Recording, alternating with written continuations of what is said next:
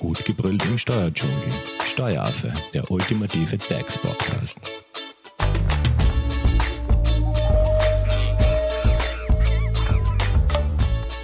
Hallo und herzlich willkommen beim Steueraffen. Steuertipps für Familien. Wir sind im zweiten Teil, äh, weil jeder weiß, Kinder kosten Geld und welche Erleichterungen der österreichische Staat da schafft, das hören wir uns jetzt auch im zweiten Teil an. Wenn ihr den ersten Teil verpasst habt, äh, da geht es darum, welche Entlastungen es generell für Familien gibt, dann hört schnell rein. Jetzt im zweiten Teil sind wir bei dem Thema Absetzbeträge angekommen und wir wollen wissen, was sich hinter den äh, Begriffen oder Abkürzungen AVAB, AEAB und UHAB etc. verbirgt. Zu Gast im Studio ist Eva Maria Wilhelmer von der Hofer Leitinger Steuerberatung. Hallo Eva. Hallo. Starten wir gleich einmal. Ähm, Absetzbeträge, was verbirgt sich hinter diesen Abkürzungen? Wir starten gleich rein. Alleinverdienende, Alleinerziehende und Unterhaltszahlende. Der Alleinverdienerabsetzbetrag, der Alleinerzieherabsetzbetrag und der Unterhaltsabsetzbetrag. Richtige Zungenbrecher. ja, starten wir vielleicht einmal mit dem Alleinverdienerabsetzbetrag, diesen AVAB. Ähm, es müssen drei Voraussetzungen erfüllt sein. Sie oder Ihr Partner bzw. Partnerin haben für mindestens ein Kind mehr als sechs Monate im Kalenderjahr Anspruch auf Familienbeihilfe. Sie waren mehr als sechs Monate im Kalenderjahr verheiratet, in einer eingetragenen Partnerschaft oder in einer Lebensgemeinschaft und die Einkünfte ihrer Partnerin bzw. ihres Partners betrugen im Kalenderjahr höchstens 6.312 Euro. Okay, und wenn man diese drei Voraussetzungen erfüllt hat, wie hoch ist dann dieser Absetzbetrag? Äh, dafür ist wieder ausschlaggebend, wie viele Kinder man hat. Maßgeblich dafür sind nur die Kinder, für die mehr als sechs Monate im Kalenderjahr Anspruch auf Familienbeihilfe besteht. Somit heißt das bei einem Kind 520 Euro, bei zwei 704 und für jedes weitere Kind kommen noch 232 Euro dazu. Wichtig dazu zu sagen ist halt noch, dass wenn das Kind nicht in Österreich lebt, aber in einem anderen Mitgliedstaat der EU oder einem EWR-Staat oder beispielsweise in der Schweiz, wird in diesem Fall der Alleinverdienerabsetzbetrag an das Kaufkraftniveau des jeweiligen Landes angepasst, in dem Ihr Kind lebt. Und wie beantrage ich jetzt diesen Alleinverdienerabsetzbetrag? Mit der Arbeitnehmerveranlagung im Nachhinein fürs vergangene Kalenderjahr oder bei Ihrem Arbeitgeber oder Arbeitgeberin mit dem Formular E20, das ist wieder während des, des laufenden Kalenderjahres, dann wird der Alleinverdienerabsetzbetrag automatisch jeden Monat anteilig von der Lohnsteuer abgezogen. Okay, und wie sieht es jetzt mit dem Alleinerzieherabsetzbetrag, also diesen AEAB aus? Läuft es da ähnlich? mit dem Alleinerzieherabsetzbetrag werden Alleinerziehende genauso gut entlastet wie Alleinverdienende durch den Alleinverdienerabsetzbetrag. Die Beträge und Antragsmöglichkeiten sind identisch. Äh, als Voraussetzung gilt, dass man zumindest ein Kind, äh, zumindest ein Kind mehr als sechs Monate im Kalenderjahr Anspruch auf Familienbeihilfe hat und äh, man war mehr als sechs Monate im Kalenderjahr nicht in einer aufrechten Ehe, eingetragenen Partnerschaft oder Lebensgemeinschaft. Okay, und wie sieht's jetzt mit diesem Unterhaltsabsetzbetrag, diesem UHAB aus? Wer hat hier Anspruch? Wenn Ihre Kinder nicht bei Ihnen leben, Sie aber den gesetzlichen Unterhalt leisten, dann haben Sie natürlich Anspruch auf den Unterhaltsabsetzbetrag. Dem gehen ja wieder drei Bedingungen voraus. Und zwar, die Kinder leben nicht bei Ihnen im Haushalt, aber in Österreich, der EU oder einem anderen EWR-Staat oder die Schweiz beispielsweise und sie haben keinen Anspruch auf die Familienbeihilfe für diese Kinder und sie leisten nachweislich den gesetzlichen Unterhalt für diese Kinder. Und steht dieser Unterhalt ähm, oder dieser Unterhaltsabsetzbetrag dann immer in voller Höhe zu? Der volle Unterhaltsabsetzbetrag steht für das Kalenderjahr dann zu, äh, wenn der Unterhalt zum Beispiel aufgrund eines Urteils oder eines gerichtlichen und behördlichen Vergleichs oder eines außerbehördlichen Vergleichs oder Vereinbarung in vollem Umfang für das Kalenderjahr zu, wenn der, wenn der Unterhalt auch geleistet wurde. Okay, und wenn das jetzt nicht irgendwie behördlich oder mittels Gerichtsurteil geregelt wurde, also wenn ich jetzt nichts Schriftliches in der Hand habe, also keine schriftliche Vereinbarung? Ja, ist natürlich wieder an drei Voraussetzungen geknüpft. Und zwar, es gibt eine schriftliche Bestätigung von der empfangsberechtigten Person, aus der die Höhe des vereinbarten Unterhalts hervorgeht. Die Unterhalts, der Unterhaltsverpflichtung wurde in vollem Ausmaß nachgekommen und die Regelbedarfssätze werden nicht unterschritten. Du bist auf der Suche nach einem Steuerberater? Dann bist du bei Hofer Leidinger Steuerberatung gut aufgehoben. Nutze jetzt die Möglichkeit eines kostenlosen Erstgesprächs. Denkbar machbar. Mehr dazu unter www.hoferleidinger.at.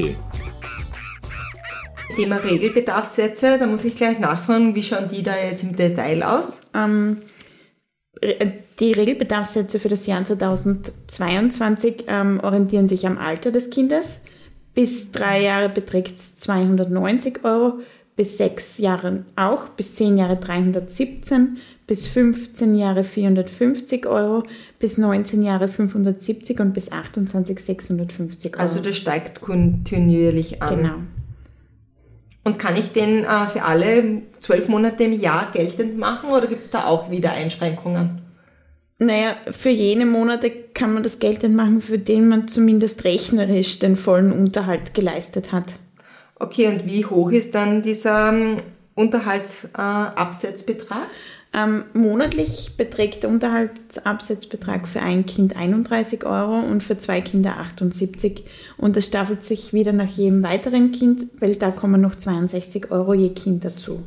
Und wie sieht es jetzt mit Kindern aus, die jetzt im Ausland leben, für die man aber Unterhalt zahlt? Das ist wie bei den anderen äh, Dingen, das passt sich wieder an die Kau ans Kaufkraftniveau des jeweiligen Landes an. Okay. Das haben wir vorhin schon erwähnt. Genau, genau, das haben wir schon bei den anderen Absetzbeträgen auch dabei. Und äh, was gilt jetzt bei außergewöhnlichen Belastungen bei Kindern? Ähm, beziehungsweise was zählt hier alles zu diesen außergewöhnlichen Belastungen? Weil das ist ja auch immer so ein Thema. Kinder kosten Geld, das fallen außergewöhnliche genau. Belastungen an.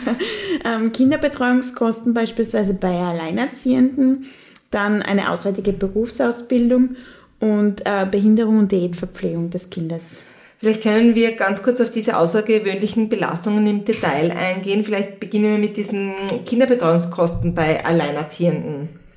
Ähm, wenn man alleinerziehend ist, dann kann man die Kosten der Kinderbetreuung bis zur Vollendung der allgemeinen Schulpflicht abschreiben. Ähm, die Kosten werden aber als außergewöhnliche Belastung mit Selbstbehalt anerkannt. Das heißt, im Gegensatz zu Nicht-Alleinerziehenden, wo es ja diesen Familienbonus Plus gibt, genau. den wir im ersten Teil besprochen haben, habe ich hier noch die Möglichkeit. Genau. Was gilt bei der auswärtigen Berufsausbildung zu berücksichtigen? Wenn das Kind außerhalb des Wohnorts eine Schule besucht oder ein Studium absolviert oder eine weitere Ausbildung macht, kann man unter bestimmten Voraussetzungen einen zusätzlichen Freibetrag geltend machen. Dieser beträgt 111 Euro 110 Euro monatlich, pardon, 110 sind. 110, ja.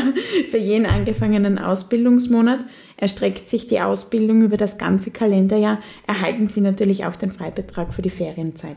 Und welche Voraussetzungen für diesen Steuerfreibetrag sind hier jetzt zu beachten? Äh, an diesem Wohnort gibt es keine weitere entsprechende Ausbildungsmöglichkeit und äh, zwischen der Ausbildungsstätte und dem Wohnort liegen mehr als 80 Kilometer.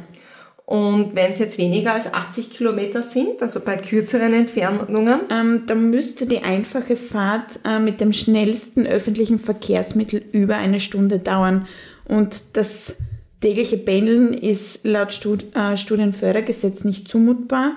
Und bei Schülerinnen bzw. Schülern und Lehrlingen in einem Umkreis von 25 Kilometern gibt es keine entsprechende Ausbildungsmöglichkeit und die Kinder bzw. Jugendlichen wohnen am Ausbildungsort Bildungsort in einer Zweitunterkunft. Das wäre beispielsweise ein Internat. Internat. Mhm.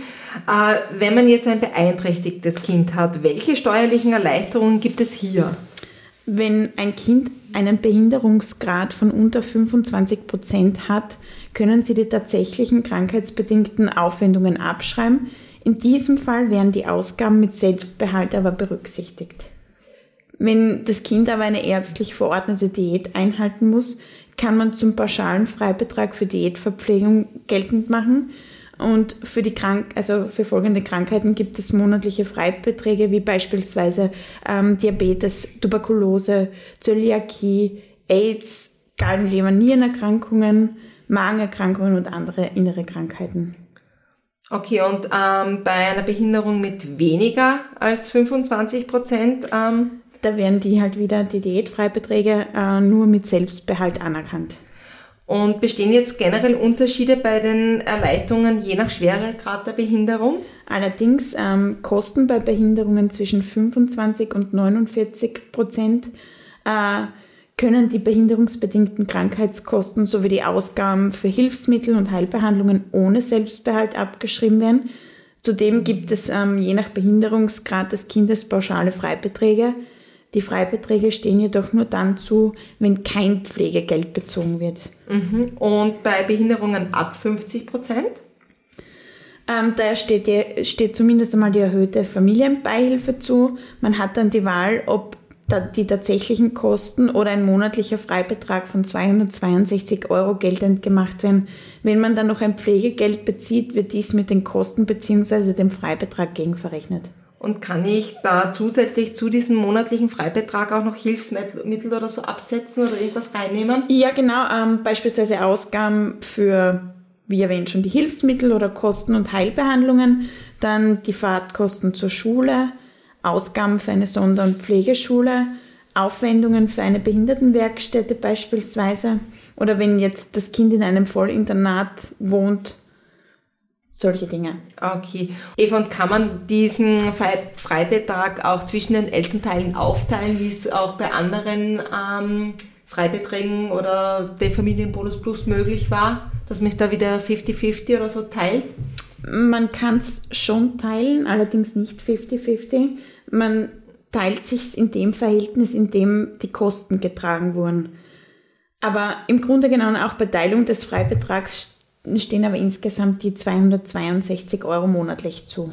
Perfekt. Ich glaube, wir haben jetzt einen sehr guten Überblick über die Erleichterungen für Eltern äh, und Familien bekommen.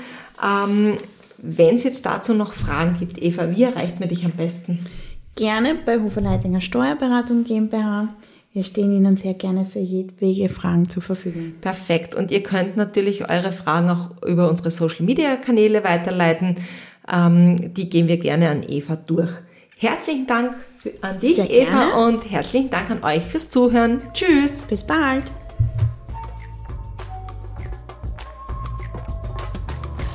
Das war Steueraffe. Wenn ihr noch Fragen, Wünsche oder Anregungen habt, Nutzt die Social Media Kanäle. Den Steueraffen findet ihr auf Facebook und auf Instagram. Hinterlasst einfach ein Like oder einen Kommentar. Und wenn ihr keine Podcast-Folge mehr verpassen wollt, dann abonniert den Steueraffen in eurer favorisierten Podcast-App. Weitere Infos findet ihr auch unter www.steueraffe.at. Vielen Dank fürs Zuhören, bis zum nächsten Mal, wenn es wieder heißt, gut gebrüllt im Steuerdschungel.